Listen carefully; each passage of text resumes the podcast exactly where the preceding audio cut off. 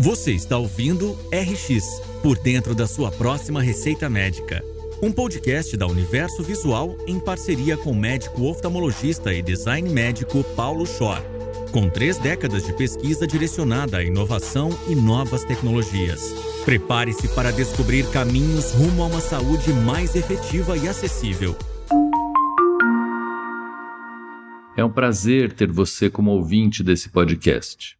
Ele é uma coprodução minha e da revista Universo Visual, que também apoia e realiza o mesmo. Nós temos conversado com pessoas que nos trazem histórias sobre a humanização da medicina, a saúde, educação, o acesso a novos medicamentos, como as pessoas vão querer que esses medicamentos ou que essas prescrições, fórmulas, entrem na sua vida, por quanto tempo, quanto que deve custar, ou seja, é um podcast centrado no usuário. A cada semana eu converso com um convidado ou convidada e na semana seguinte faço a repercussão dessa entrevista. Será um prazer contar com o compartilhamento de vocês desses episódios e também com novas sugestões para próximas pautas. Comentem e sigam nas redes sociais. Obrigado.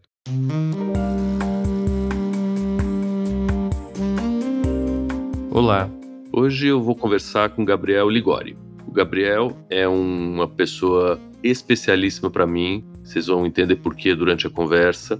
Eu participei bastante do desenvolvimento, vamos dizer assim, do Gabriel como um entusiasta desde o começo. Depois acabei também participando da banca de doutorado dele, que foi genial. Uma parte do doutorado ele vai contar para gente um pouco o que é isso. E continuo seguindo os passos da empresa que ele fundou, com interesses e com motivações próprias, ele vai contar também um pouco disso para gente, e que hoje ela é uma empresa internacional. Então, por conta disso, Gabriel também ganhou o título de pessoas mais interessantes abaixo de 30 anos pela revista Forbes, pessoas cientistas, e pelo MIT também. Gabriel é médico pela USP, se formou em 2014 e já venceu de cara um dos grandes prêmios que a USP tem. E depois ele ingressou de cara num PhD que ele fez na Holanda, em Groningen, com o título de melhor tese dada pela CAPES, e essa tese, esse doutorado foi feito lá na Holanda e aqui também. E ele encaixa de cara essa veia empreendedora fora do Brasil e dentro do Brasil também, e acho que ele vai contar um pouquinho dessa história pra gente. Gabriel, brigadíssimo, de verdade, sou teu fã. Professor Paulo, queria primeiro agradecer pelo convite, é uma honra estar aqui com você, acompanha aí o trabalho que tem feito com os podcasts e estar aqui hoje é bastante importante para mim. Então, agradeço também a participação desde o início aí da Tissue Labs, antes até, quando a gente ainda estava no doutorado, enfim, e fico aí para a gente bater um papo e contar um pouquinho mais da história. Biel, eu, quando voltei de Boston em 97, eu voltei com uma palavra na cabeça que era bioengenharia. E na época tinha essa história de que é engenharia biomédica, o que é bioengenharia, e o Belfort, que era na época o único titular do departamento de oftalmologia, me incentivou muito para a gente montar o primeiro laboratório de bioengenharia ocular do Brasil, montamos, mas a gente estava muito longe do que você conseguiu. Então a gente conseguia fazer alguns instrumentos um pouco diferentes, modificar técnicas, dar um pouco mais de protagonismo para as pesquisas aplicadas, que em áreas médicas, ainda mais nas cirurgias, é tão óbvio que não é nas outras áreas, mas queria que você explicasse um pouco o conceito dessa bioengenharia moderna hoje que você pratica. O que é bioengenharia? A bioengenharia é uma área bastante vasta, né? Então vai desde o que a gente faz, que eu posso falar um pouco mais, que é a parte de tissue engineering, né? Que é a engenharia de tecidos, até coisas mais não relacionadas a tecidos, mas sim próteses mecânicas, enfim, a bioengenharia bastante vasta nesse sentido. A gente especificamente trabalha com uma área da bioengenharia que é a engenharia de tecidos. Então, basicamente, como que funciona? Nosso objetivo é fabricar tecidos humanos em laboratório. Hoje, tecidos mais simples, no futuro, tecidos complexos, talvez até órgãos inteiros. Para você fazer isso, você precisa basicamente de três coisas. A gente fala das células, dos biomateriais e dos equipamentos. Então, todos os nossos órgãos são formados basicamente por duas coisas, que são as células e a matriz extracelular que dá suporte para essas células. Cada órgão, essa matriz é diferente, em cada órgão as células são diferentes, e o desafio é você conseguir colocar essas coisas juntas num formato que mimetize o formato do órgão e que permita isso se tornar algo funcional. Uma coisa é você juntar géis com células e, enfim, e outra coisa é isso virar realmente algo que funciona. Acho que esse é um desafio não só nosso, da comunidade científica inteira nesse momento, é claro que muitas coisas têm avançado em áreas mais básicas do tipo pele, cartilagem, osso, até a parte de oftalmo é uma parte que está avançando bastante, embora não seja uma área que a gente trabalha especificamente na Tissue Labs, a gente acompanha, então, basicamente, a área da bioengenharia que a gente trabalha é essa área da engenharia de tecidos que tenta prover novos tecidos e órgãos para transplante no futuro. Hoje, esses tecidos podem ser utilizados para pesquisa acadêmica, então é nesse ramo, principalmente, que a Tissue Labs trabalha, desenvolvendo tecnologias do ponto de vista de biomateriais e equipamentos que os pesquisadores ao redor do mundo podem utilizar para fabricar seus próprios tecidos e desenvolver pesquisas biomédicas, seja para desenvolvimento de drogas, seja para estudos patofisiológicos, entendimento de mecanismos, enfim, diferentes aplicações. Vai dar criatividade realmente do pesquisador. É fantástico, é super entusiasmador essa possibilidade da gente começar a participar da elaboração de órgãos funcionais que antes eram funcionais, mas de um modo mais primitivo, no sentido de não ir atrás de consertar algumas coisas com remendos, né? Você vai efetivamente fabricar alguma coisa. No processo de fabricação, você consegue ir mais a fundo e fabricar sem o defeito, sem a falha que aquele órgão passou a expressar.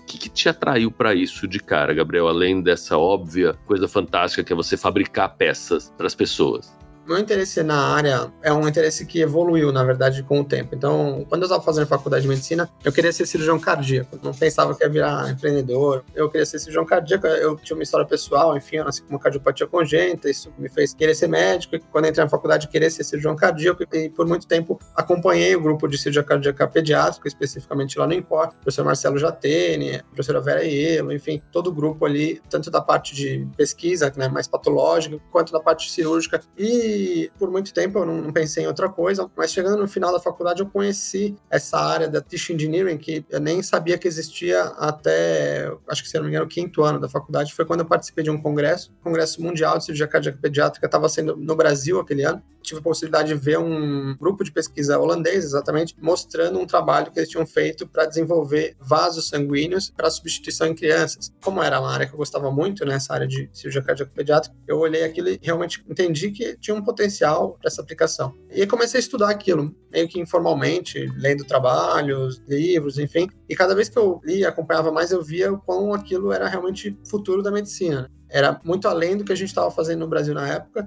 e era algo que tinha um potencial enorme para as próximas décadas de realmente você solucionar aquelas questões de transplante, de falta de tecidos, enfim, com esse tipo de tecnologia. E por isso eu decidi dar uma pausa na minha carreira médica. Falei, não, eu vou, antes de fazer residência, vou fazer esse doutorado para entender e trazer isso para o Brasil e tal. E fui. E aí eu fiquei lá um pouco mais de dois anos na Holanda, estudando como tissue engineering de tecido vascular, por exemplo, para vaso, diferentes técnicas técnicas, então não só a bioimpressão, que é a nossa técnica principal hoje, né, que a gente trabalha mais, nosso carro-chefe na Tissue Labs, mas também técnicas de scaffold seeding, uma série de outras técnicas de engenharia de tecido. Voltei para o Brasil no final de 2017, aí tive a oportunidade de terminar a tese de doutorado junto com o professor Luiz Felipe Moreira e nesse momento também criando um laboratório ali no INCOR mesmo. Mas o objetivo era muito grande, então eu comecei a ver potencial muito grande na área e aí eu tive que tomar a decisão de abdicar da cirurgia para seguir na área de pesquisa e fiquei focado por quase dois anos na parte de pesquisa na academia, mas vi que para a gente realmente trazer isso para o paciente precisava de outro tipo de ritmo e outro tipo de financiamento,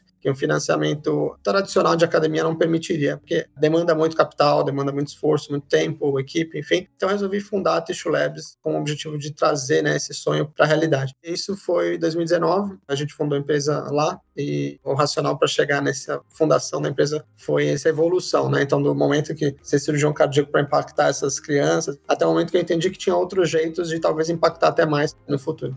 Eu abro um pouco o meu site falando cuidando de um, cuidando de todos. Cuidando de uma pessoa, cuidando de todas as pessoas. Eu acho que é suficiente para explicar uma pergunta que eu vou te fazer, mas eu queria saber a tua resposta. Qual é a tua atração ainda por cuidar de uma pessoa, no sentido de medicina um a um, one to one, versus medicina one to many?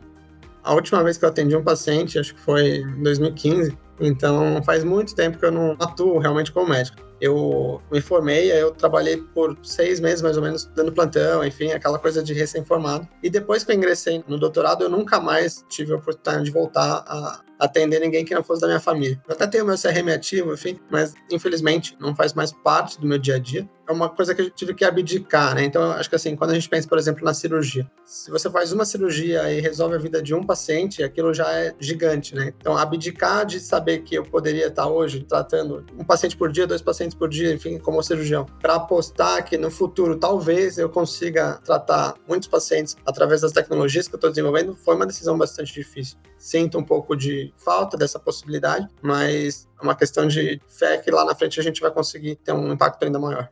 Acho que é exatamente isso mesmo. Não acho que é uma troca. Eu fico pensando muito se a gente não está formando muita gente para tratar de pouca gente, sabe? Se a gente não deveria aproveitar os jovens geniais como você, como muitos outros que tem na, nos bancos de faculdade mesmo, e direcioná-los mais proativamente. O problema é que a gente fere com isso liberdade individual, né? Para as pessoas poderem fazer a diferença dentro de empresas que entregam as soluções. E o que a gente vê muito, você também citou isso, a ausência nas empresas em relação a ter gente da área médica trabalhando dentro das empresas. Tem muita empresa que é ultra especializada em administração, engenharia, logística, comercial, mas acaba faltando um pouco dessa visão, que é uma visão, no teu caso pessoal, mas também profissional, e que acaba sendo impactante no resultado final, porque você erra o foco fino desde o começo e depois você precisa consertar lá no fim. E se você tiver alguém da área médica ou da área da saúde, não precisa ser médico, né, que tenha esse entendimento desde o começo, eu imagino que você tenha um ajuste de foco muito melhor desde o começo. Você acha que é isso mesmo? Você tem alguma ideia de como é que a gente envolve mais o pessoal da área da saúde em empresas entregadoras de soluções desde o começo?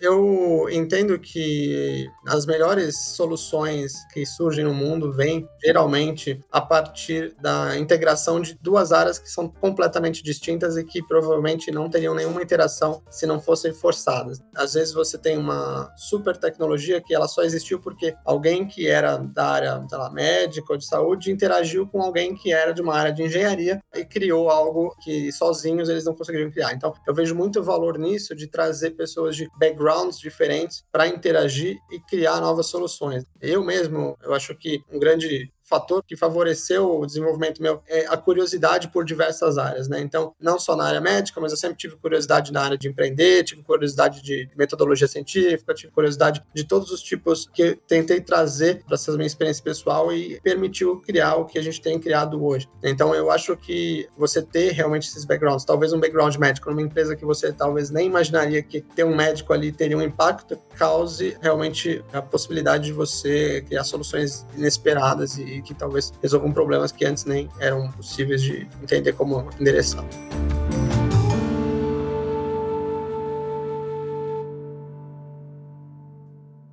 A área médica e a área da saúde tem um desafio enorme de entregar os produtos com qualidade e a gente tem um monte de agências que a gente chama de agência regulatória nesse sentido e que durante um tempão a gente viu as agências regulatórias como grandes vilãs, né, inimigas do desenvolvimento mais rápido. E hoje a gente enxerga exatamente o oposto. A gente enxerga como agências que protegem a sociedade, a população. Nós seguimos as normas ISO que elas dão, tanto aqui como aí fora. E no meu entendimento, é muito bom ter agência regulatória e cada vez a gente tem que ficar mais próximo delas. E aí o que eu vejo, queria que também você comentasse um pouco disso, é que na área médica já é uma complicação a gente ter profissionais ligados a isso nas empresas. Você ter gente assim, com teu perfil específico. Como que a gente consegue que a regulação entre mais naturalmente dentro das empresas, já que esse processo é um processo caro, lento, fundamental e que também vai direcionar os desenvolvimentos. Você vê de algum jeito alguma agilização responsável dentro desse pensamento que ele trafega da academia para a empresa de base tecnológica quase acadêmica e para depois entrando na produção e na entrega, aonde você vai ser cobrado a regulação? Esse é um ponto interessante, porque assim, eu vindo da área médica, como médico, você geralmente não tem uma interação com as agências reguladoras. Geralmente quem tem são as empresas que estão desenvolvendo os produtos que você acaba usando como médico. Depois, passando por lado da empresa e também vindo um pouco de academia, que também não tem nenhuma interação com as agências regulatórias, eu não tinha um background muito forte, diria que nem tenho, né, um background muito forte nesse ponto. Então, quando a gente começou a Two Labs, foi exatamente desenvolvendo os produtos pensando em pesquisa e nem pensando muito, ah, como é que a gente vai resolver isso depois para ser aprovado clinicamente. E aí, conforme a gente ia conversando com investidores, pessoas que já são mais experimentadas nas áreas, a gente foi entendendo e aprendendo que quanto antes você entra em contato com essas agências, melhor. Porque você consegue economizar tempo, dinheiro, recursos humanos não fazendo coisas que lá na frente você vai jogar fora. Isso não é uma coisa comum de ser feita na academia e mesmo pelos médicos quando estão desenvolvendo alguma coisa, porque não tem essa experiência prévia. Então, a orientação que a gente sempre tem dos investidores, das pessoas que têm feito né, o advisory da gente, é exatamente o quanto antes entrar em contato com o FDA, com EMA, Brasil seria com a Visa, e saber, ó, a gente está desenvolvendo esse produto. O que, que vocês precisam que a gente faça? Antes mesmo de começar a desenvolver o produto, porque eles vão te falar tudo que você precisa fazer. E sabendo o que você precisa fazer, você consegue né, traçar os OKRs para seguir ali e atender as expectativas dessas agências. Então, uma coisa que eu aprendi nesse caminho da Two Labs, que hoje ainda é uma empresa que desenvolve principalmente para pesquisa, mas numa transição de pensando né, em desenvolver para paciente num futuro talvez não tão longe, é exatamente o quanto antes entrar em contato com essas agências e entender o que, que eles querem. Eu acho que isso é tão importante, Gabriel, mas tão importante. Estando agora na FAPESP, na Coordenadoria Adjunta de Inovação, eu vejo isso o tempo todo. Então, eu acho que a luz a guiar a pesquisa aplicada na área da saúde tinha que ser das agências regulatórias, até por conta de que elas de verdade têm bom senso, né? Nós, pesquisadores ajudamos a criar as regras até das próprias agências regulatórias. Então, acho que isso que você falou tinha que ficar gravado, né? tatuado nas pessoas. Em relação a tissue labs e órgãos e produção que você falou para o laboratório, voltando um pouco naquilo que você tinha dito dos desafios, a gente tem na oftalmologia, que você conhece, aquela noção de que se o tecido anatomicamente está relativamente reestruturado, ele vai funcionar. Só que não. Né? Então a gente tem isso muito claro na retina, por exemplo. retina é um tecido super complexo, com 10 camadas, cada uma se interconectando com a outra, com uma nutrição que é complexa, uma inervação que a gente não entende direito, com uma transmissão de estímulo luminoso que a gente entende menos ainda. A gente sabe partes da história. Mas quando o paciente tem um descolamento de retina, a primeira coisa que a gente faz é colar a retina. O que não quer dizer em absoluto que a retina vai voltar a funcionar do mesmo jeito que ela funcionava antes, né? Que é um pouco do que você está falando, eu acho, de desafios de desenvolvimento de peças funcionais. E vou te perguntar, querer que você comente um pouco do que tem sido apresentado para a gente, até pela mídia, e voltando àquela impressão do rim artificial que a gente teve num dos TED Talks, que ficou muito famoso e depois deu bom buchicho, se quiser comentar legal. E quanto isso tem a ver com imprimir uma peça com uma forma e um jeito de órgão é uma coisa, fazer com que uma coisa que não necessariamente tenha forma de um órgão funcionar é uma coisa completamente diferente. Então, queria que você voltasse um pouco nisso, porque vai ter bastante gente ouvindo a gente um pouco assim, ó, por que, que eu coloco a lâmpada no soquete e ela funciona e eu não coloco aquele rim dentro de uma pessoa e ele funciona? Isso tem muito a ver né, com a criação de expectativas que a gente tem muitas vezes por parte da mídia e tal, como se já tivesse sendo fabricados órgãos por bioimpressão para transplante hoje. E não só aquele TED, né? Aquele TED ele era muito antigo, então ele ficou muito reconhecido porque é uma das primeiras vezes que você tem publicamente alguém falando de bioimpressão, né? O professor Antônio Atala, que fez aquele TED, e aí ele imprimiu um formato ali de um rim que eu até acho que era de algum polímero, enfim. E aí saiu, né, com aquele rim, todo mundo levantou, bateu palma de pé quando na realidade era só realmente um polímero impresso em 3D. E isso continuou acontecendo, na verdade, depois. A gente ouviu em 2018, 2019, o primeiro coração bioartificial impresso em 3D, que foi um grupo de Israel, que também fez uma coisa parecida de imprimir um formato de um coração, um hidrogel contendo células de coração, mas que não batia, não é funcional, enfim. Então, a primeira coisa importante é quebrar um pouco essa expectativa, né, do que a gente realmente consegue fazer hoje. O que a gente realmente consegue fazer hoje são coisas extremamente simples. Então, são tecidos com poucos milímetros, porque se você tem tecidos de mais de alguns milímetros, você já não consegue ter vascularização, você tem necrose, ele não funciona. Então, por isso que até os tecidos mais avançados nessa parte são realmente tecidos mais finos e simples, como a própria pele. Já aconteceu muito, eu acho que agora vai começar a diminuir, né? O pessoal imprimindo as coisas no formato e falando que imprimiu o órgão, porque acho que o pessoal está começando já a cair na real. E o desafio realmente é esse. Não basta ter a célula e não basta ter a matriz extracelular ou o biomaterial que mimetiza a matriz, que são os dois componentes do tecido. Tem um componente mágico aí, né, da natureza que faz isso realmente virar um tecido funcional. E eu acho que esse é o desafio de todo mundo hoje. Eu até, às vezes, falo que não necessariamente a bioimpressão vai ser a técnica que vai permitir a gente fabricar esses tecidos lá na frente. A gente aposta ela uma técnica muito importante hoje, é a técnica mais avançada, mas nada impede de daqui a dois, três, cinco anos surgir uma coisa nova que permita você fazer de um jeito melhor. Hoje a gente já consegue fabricar tecidos simples, pequenos, para estudo biomédico, pequeno tecido cardiovascular, inclusive tecido miocárdico com batimento, microvascularizado, um funcionamento muito semelhante ao se você pegar um pedacinho do tecido cardíaco, mas não que ele represente né, o coração. Ó, imagina, o coração você tem todo o alinhamento espiralizado do órgão, os múltiplos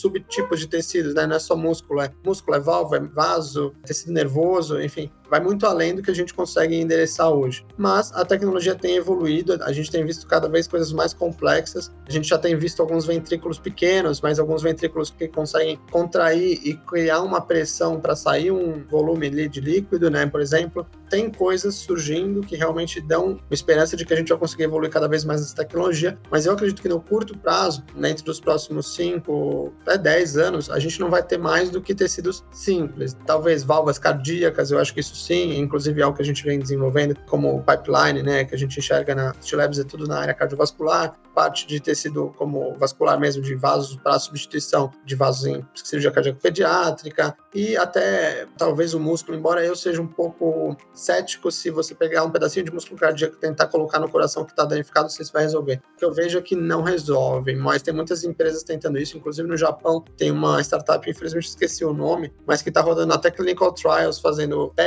de músculo cardíaco que contrai, aí coloca em cima do coração, mas assim, na minha opinião, é muito difícil disso funcionar porque você tem um músculo que tem lá seus 2 centímetros e aí você coloca um patch de 2 milímetros e espera que esse patch vai fazer a função de um músculo que está danificado. Esses desafios são grandes, mas a tecnologia vem evoluindo e já permite muita coisa do ponto de vista de pesquisa biomédica e mesmo medicina personalizada. E você coloca de um jeito super didático as limitações e provavelmente o futuro que vocês estão perseguindo inteligentemente e sem ser megalomaníacamente. Fala um pouquinho, Gabriel, disso de célula. Na minha cabeça, as células mesenquimais, as células estão sendo colocadas em locais, elas estão aparecendo muito mais como curativos, que é como um substrato extra para que quem está em volta cresça. Talvez seja o caso dessa história cardíaca, né? Você fecha uma ferida, mas não é que você recupera a anatomia e muito menos a fisiologia, que é o funcionamento daquele órgão. Mas tem muita gente, como você disse, no Brasil também trabalhando com diferenciação celular, rediferenciação celular, você vê uma junção dessas duas coisas em algum momento? Ou você acha que as células têm um caminho um pouco diferente da bioimpressão e da engenharia tecidual?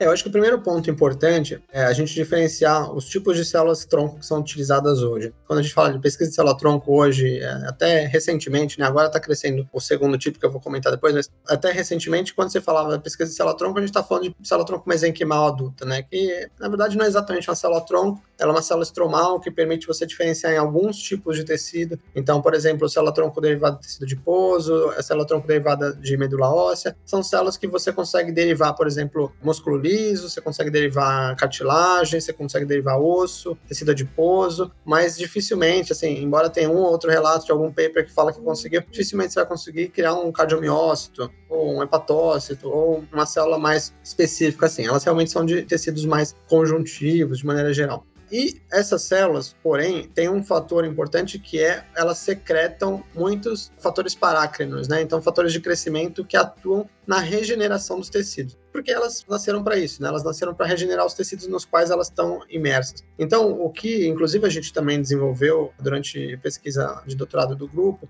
foi que a gente usou essas células tronco de tecido adiposo, e aqui eu estou falando tronco, mas o certo seria estromal, de tecido adiposo, é exatamente para utilizar esses fatores de crescimento secretados pela célula como uma forma de regenerar o tecido cardíaco danificado e elas têm um papel muito importante nisso, e elas realmente funcionam. A gente tem uma série de trabalhos mostrando que funciona. A grande dificuldade é como você mantém isso ativo, porque essas células, se você injeta no coração, por exemplo, elas vão embora em 24 horas. Uma das coisas que a gente desenvolveu foi exatamente usar os nossos hidrogéis, os nossos biomateriais, para manter essas células ativas lá por semanas mas essas não são as células que vão dar origem aos tecidos, aos órgãos que a gente enxerga lá na frente. Essas células são as células que são mais novas, digamos assim, né? Foram inventadas, entre aspas, em 2007. Ah, em 2012, o professor Yamanaka, que inventou essas células, ganhou o Prêmio Nobel de Medicina, que são as iPS, né? Que são as células tronco pluripotentes induzidas. Essas células, elas podem ser reprogramadas a partir de qualquer célula adulta. Não só essas células mesenquimais que a gente já falou antes, mas a própria célula adulta de pele, um queratinócito, um fibroblasto, qualquer coisa você consegue derivar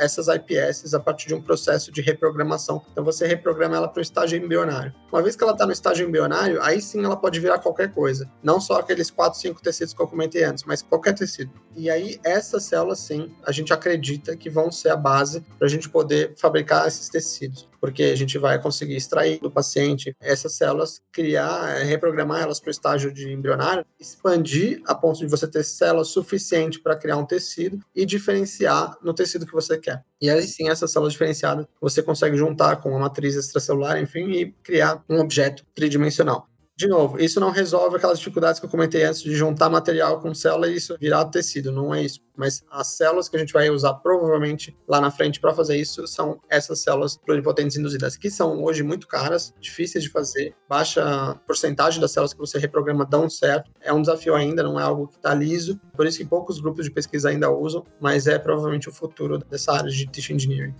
e a complexidade quando a gente vai atrás de vasos, né, que foi o teu primeiro objeto de estudo, que parece que ser uma coisa, ah, vamos fazer tecido. Ah, tá, como é que o tecido vai ficar vivo, né? Ah, bota vaso dentro. Como é que faz vaso? Ah, bota um monte de célula num tubinho. Como é que você mantém o vaso vivo? Parece aquela técnica japonesa dos four why, né? Na hora que você chega no quarto porquê e responde, passa para a próxima etapa. Aqui tem um monte de porquê, né? Tem... E o nervo, né? Como é que você dá nutrição pro nervo? Não acaba.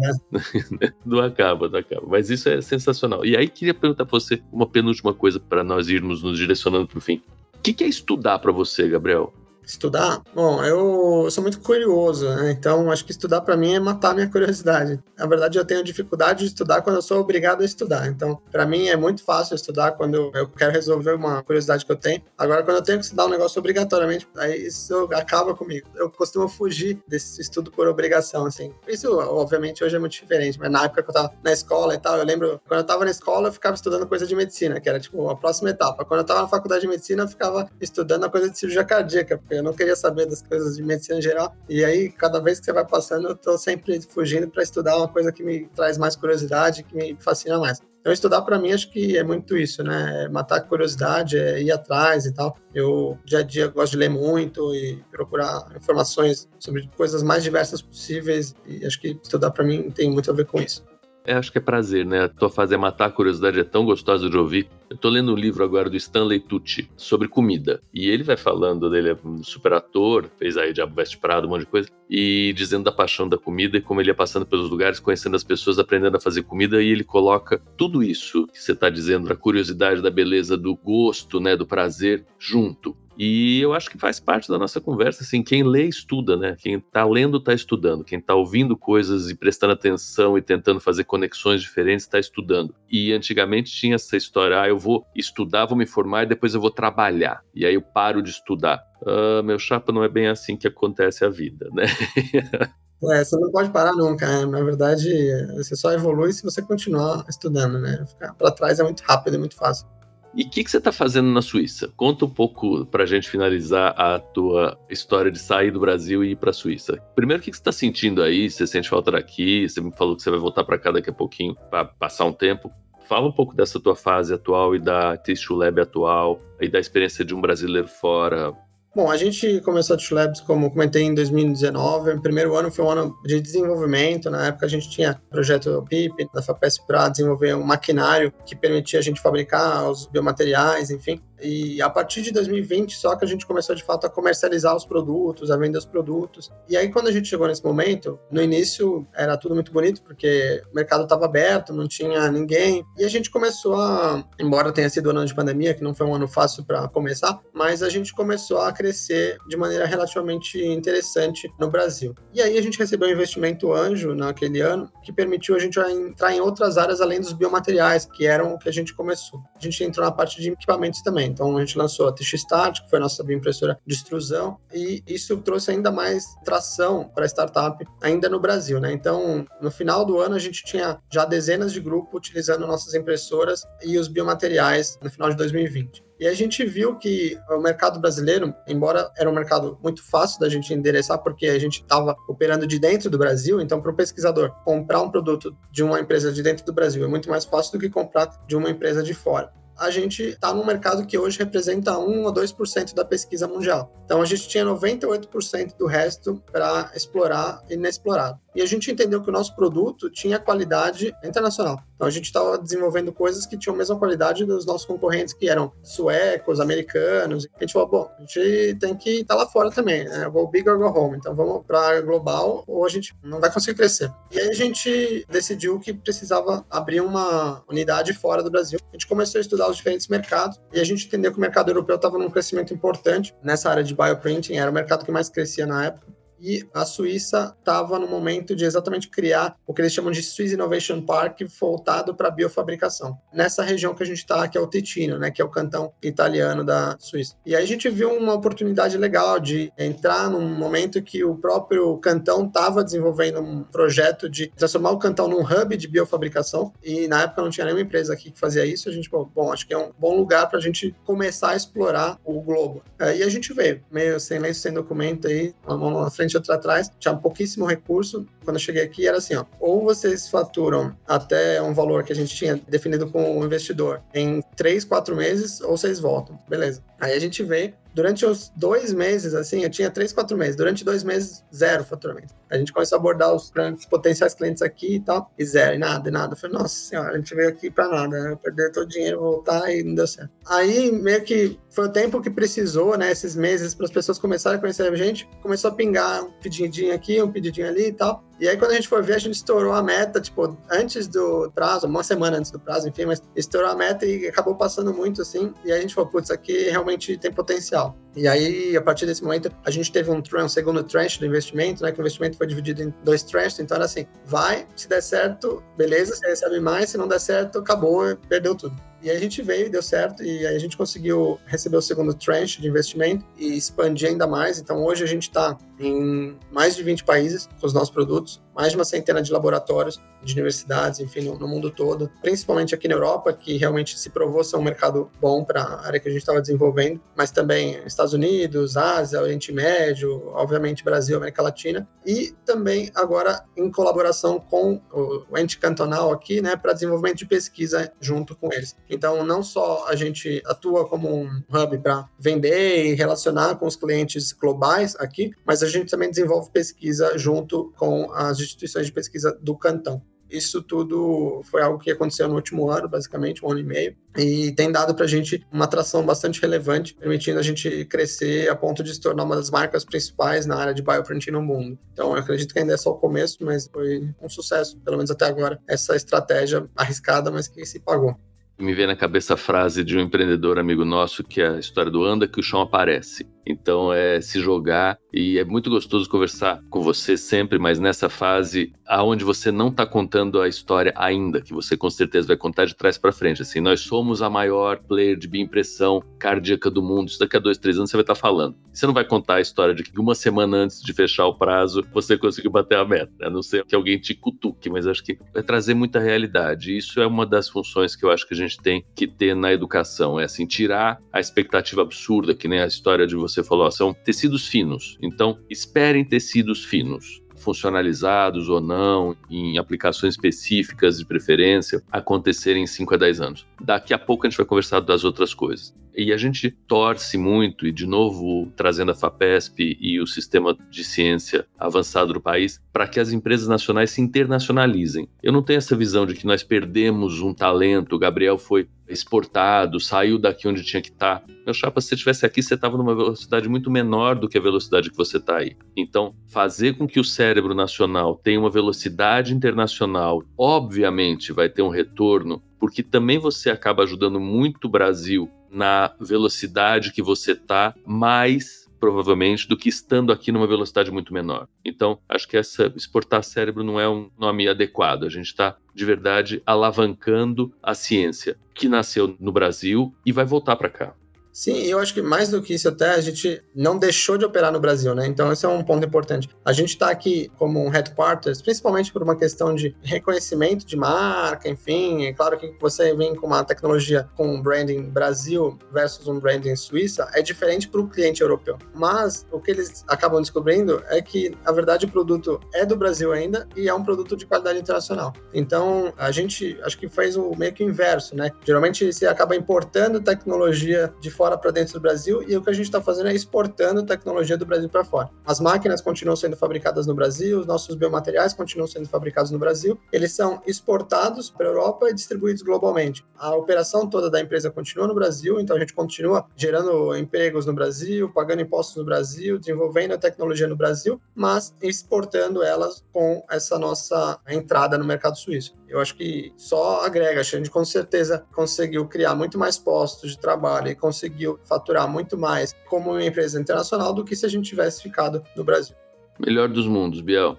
Ó, muito, muito, muito bom conversar com você. Com certeza daqui a um tempo eu vou te chamar de novo para a gente bater outro papo. Acho que é um exemplo enorme, um modelo fantástico para as pessoas que estão em diversas fases da vida, desde o povo que está no ensino médio até quem está em pós-doc, ou mesmo empresas que queiram fazer desenvolvimentos com um valor agregado maior. É meio, sabe, dizer que é possível e que acaba funcionando na hora que você tem persistência. E que bom que você não falou em nenhum momento em sorte, Gabriel, porque essa é a pior palavra para ouvir, né? Aí a gente deu muita sorte, você não deu muita sorte nenhuma, você foi um maluco de se jogar numa empreitada que você sabia que teu produto era ótimo e teu time é fantástico e a coisa ia funcionar. Então acho que ter essa lucidez faz toda a diferença. Então, de novo, parabéns e obrigado, Gabriel. Obrigado, professor Paulo. Enorme é prazer estar aqui. Espero a gente converse muitas outras vezes, cada vez aí com novidades e um dia realmente com o nosso objetivo final aí concluído de ter realmente coisas extremamente complexas acontecendo.